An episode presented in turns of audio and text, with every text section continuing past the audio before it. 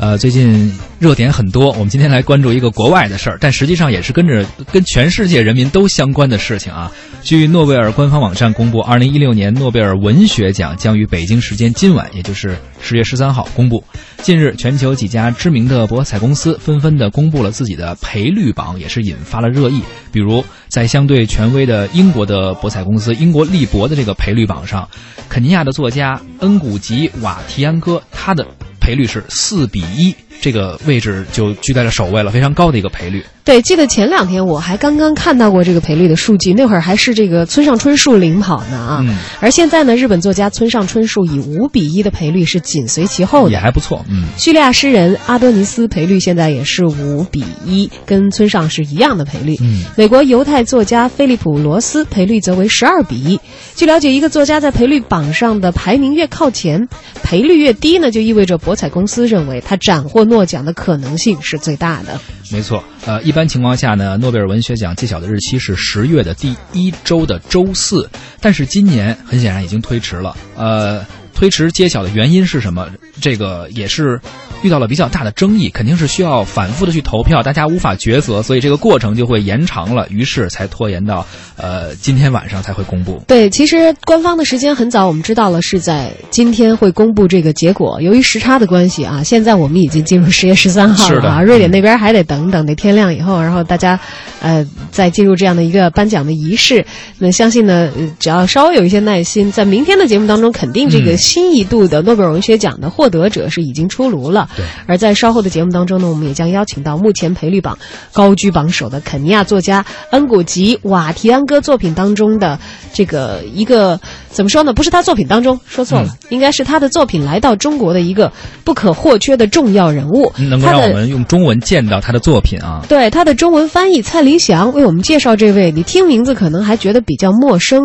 嗯用斯瓦西里语来写故事的作者，啊他又带来的是怎样的故事呢？而在诺贝尔而奖的提名人选中啊，您对于哪位作家的作品更熟悉啊？相信可能很多人心中都有答案，或者更喜欢哪个作者、哪呃哪个作者的作品。呃，而对于关注度近几年都非常高的日本作家村上春树的作品，您又是否读过？读过之后有什么感受呢？包括对于中国作家的诺贝尔文学奖之旅，您有什么想表达的？这个诺贝尔文学奖来临之际，在今天也可以参与到我们的节目互动中来，可以进入到微信，点击右上角的添加朋友，搜索“文艺之声”或者“文艺大家谈”，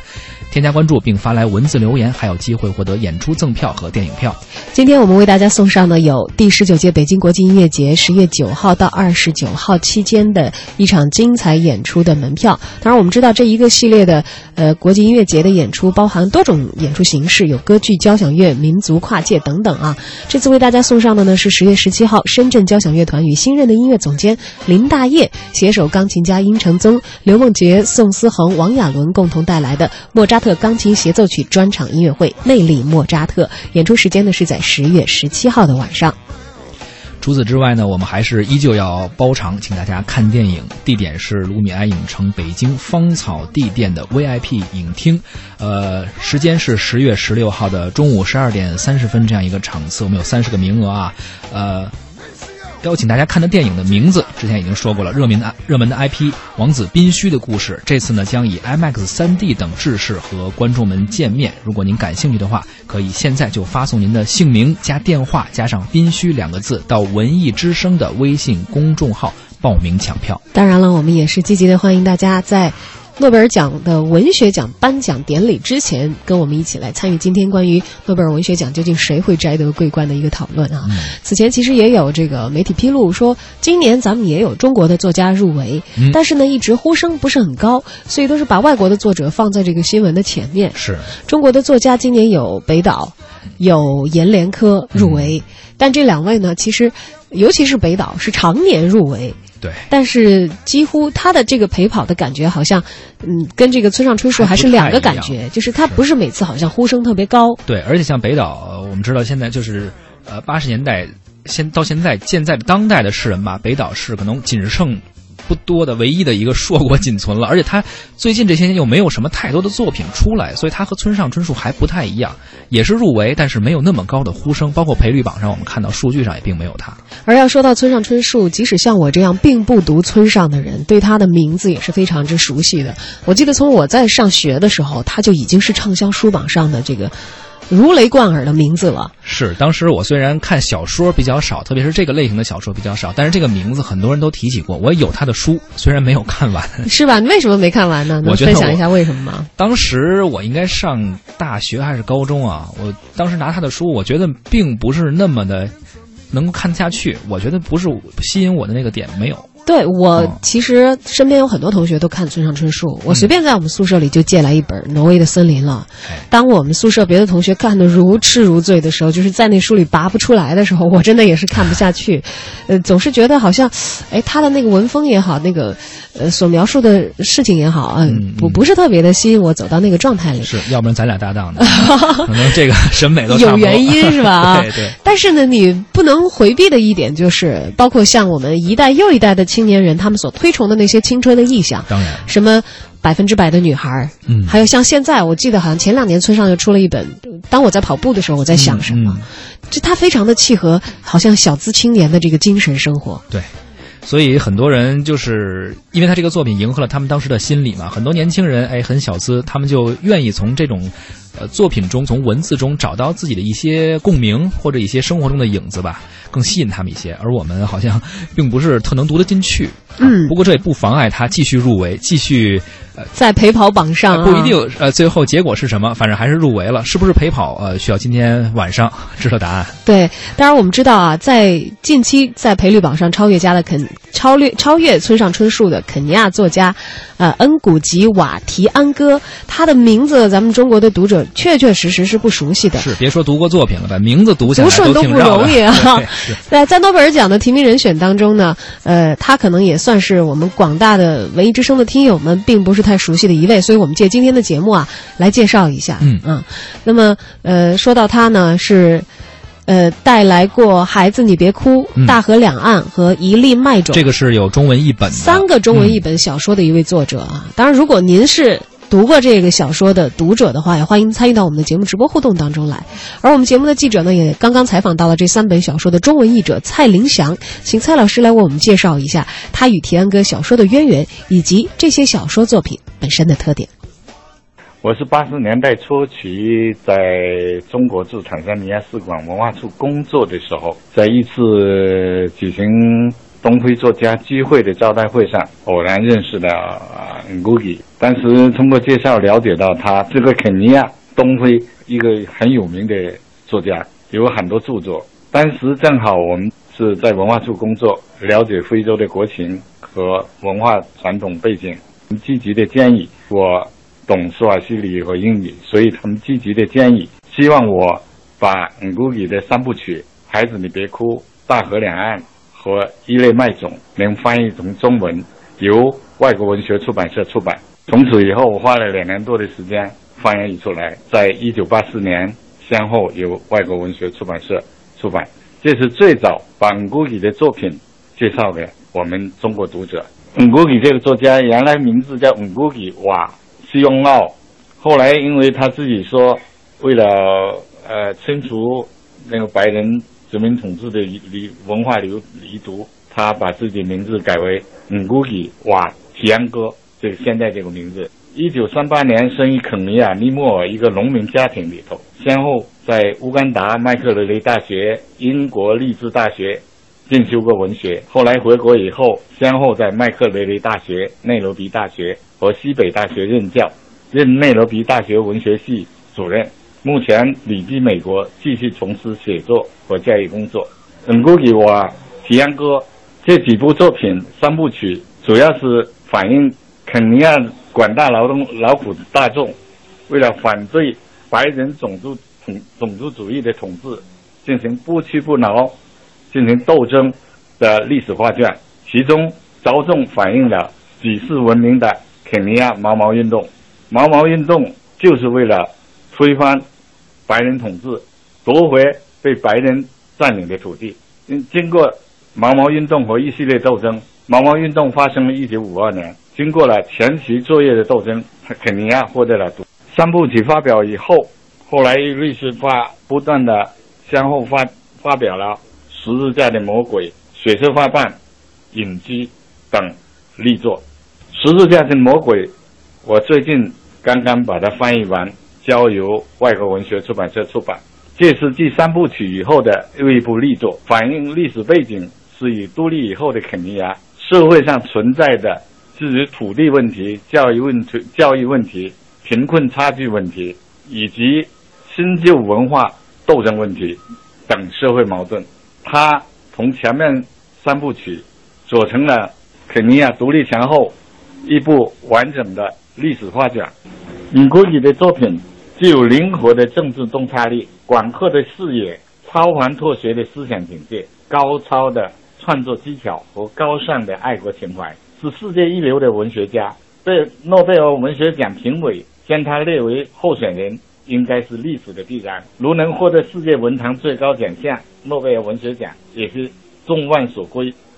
嗯，这是蔡老师的介绍，我们也非常感谢他啊，把目前可能广大作者还比较陌生的 Ngugi 瓦提安哥的这三部中文的作品《孩子你别哭》《大河两岸》和《一粒麦种》介绍给我们广大的读者。那么刚才从蔡老师的介绍当中，我们也了解到，这位作者他的著作呢很有本土性。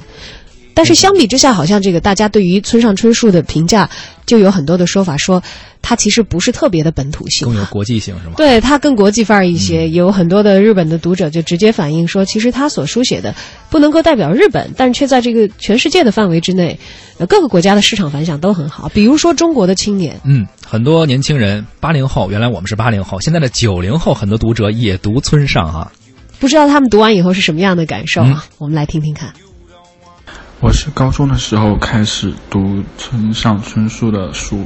当时主要是沉迷几个日本的作家，尤其是川端康成的那种风格吧，就顺手看了不少日本作家的作品。记忆比较深的应该是《挪威的森林》吧，然后顺便还看了那些的电影。对他个人的喜欢其实不如其他几个作家那么多，因为没有深入研究过村上的作品，只是略微的看了一下他的。现代感可能会更强一些，就是在日本原有作家那种风格里面，就是更加现代一些吧。他算在我比较接触比较少的日本作家里面，算是蛮喜欢的一个了。最开始接触村上的作品是在初中的时候，阅读了他的《挪威的森林》。到现在来说，我最喜欢的也是这部小说，加之他的行文非常流畅轻快，易于阅读，所以第一感受还是非常喜欢的。但是随着自己年龄的增长，自身知识和阅历的丰富，回头再去看村上的作品，嗯，才知道自己为什么喜欢他。他的语言风格不同于日本的传统作家，类似于大江健三郎和川端康成这样比较厚重的风格。村上的语言风格非常的简洁明快，但同时又独具匠心，别有风味，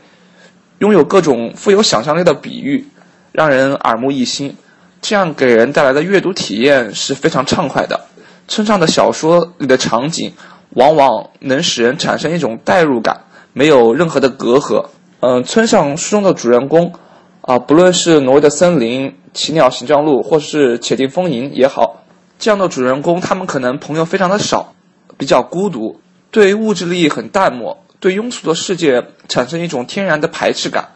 但是在他们的内心深处，都存在着一份对理想生活的希冀和向往。一种对无常世事坦然而洒脱的态度，一种即使身处纷扰世界也能保持傲骨和自尊的心态，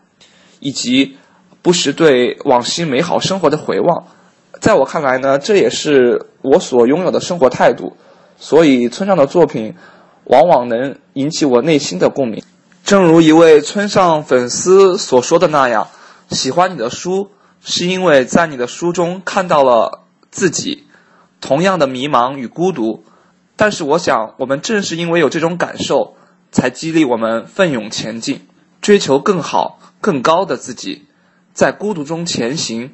同时又存温情的去感受这个世界。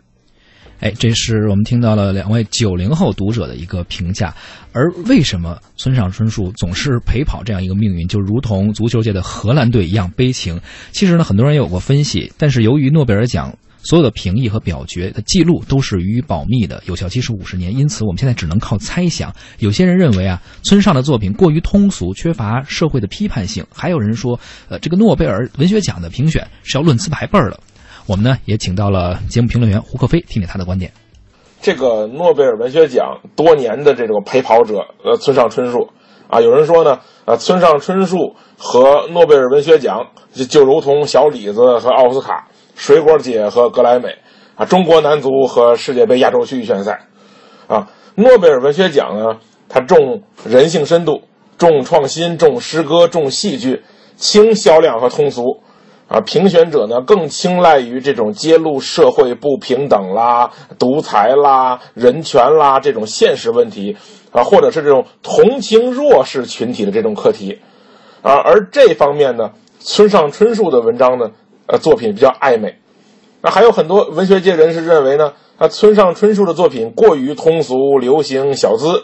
呃，没有通过政治呃性的批判来获得这个评选者的认可。啊，总之不管怎么样了，啊，村上春树确实没有得到过诺贝尔文学奖，所以呢，他年年都是大热门。那咱们再来说啊，之所以成为热门，并且受到我们的关注，肯定是说明一定的道理和问题啊。他的这个作品满足了我们一大部分文学青年或者文学中年的胃口啊，甚至呢，一段时间，村上春树成了这个文艺的代言词啊。你也许没看过。国境以南，太阳以西，但你一定听说过挪威的森林或者海边的卡夫卡，为什么呢？因为他跟日本其他文学作家比起来呢，他不土。我们都觉得日本人是穿着木头拖鞋啊，吃着寿司，点头哈腰的，但是村上春树的文章里却充斥着咖啡、意面、交响乐。他毫不避讳的呃坦诚说他自己喜欢西方文学，喜欢雷蒙德·卡夫，甚至将自己的作品的名字都向卡夫致敬。啊，对于我们这种追求这种所谓的洋气来说呢，村上春树完美的满足了啊。同时呢，村上春树笔下的文学几乎都是关心年轻一代生存状况和精神状态。他的作品能看到啊人类共同面对的一些生活困境，以及曾经受到的过的心灵创伤。啊，几乎每一部作品都可以唤起读者的共鸣，尤其是东亚的亚洲读者，但因为大家有一个比较类似的嗯文化背景啊，这种共鸣呢一直感动着读者，包括中国读者。所以呢，他的大部分作品总能体现出人性的冷静啊，并且赋予这种淡淡的伤感和诗意啊。其实我认为啊，啊，对于文学作品来说，是否有那么一个奖？恐怕并不是那么重要。那村上春树本人呢，可能也并没有觉得说啊，我一定要拿这个奖，尤其是对中国读者来说。